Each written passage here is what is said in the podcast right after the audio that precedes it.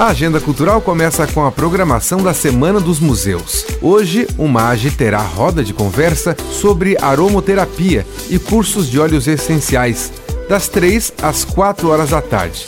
Participação gratuita, é só chegar.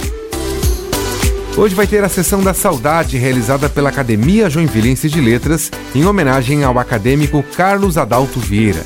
Início às 7 horas da noite na Sociedade Harmonia Lira.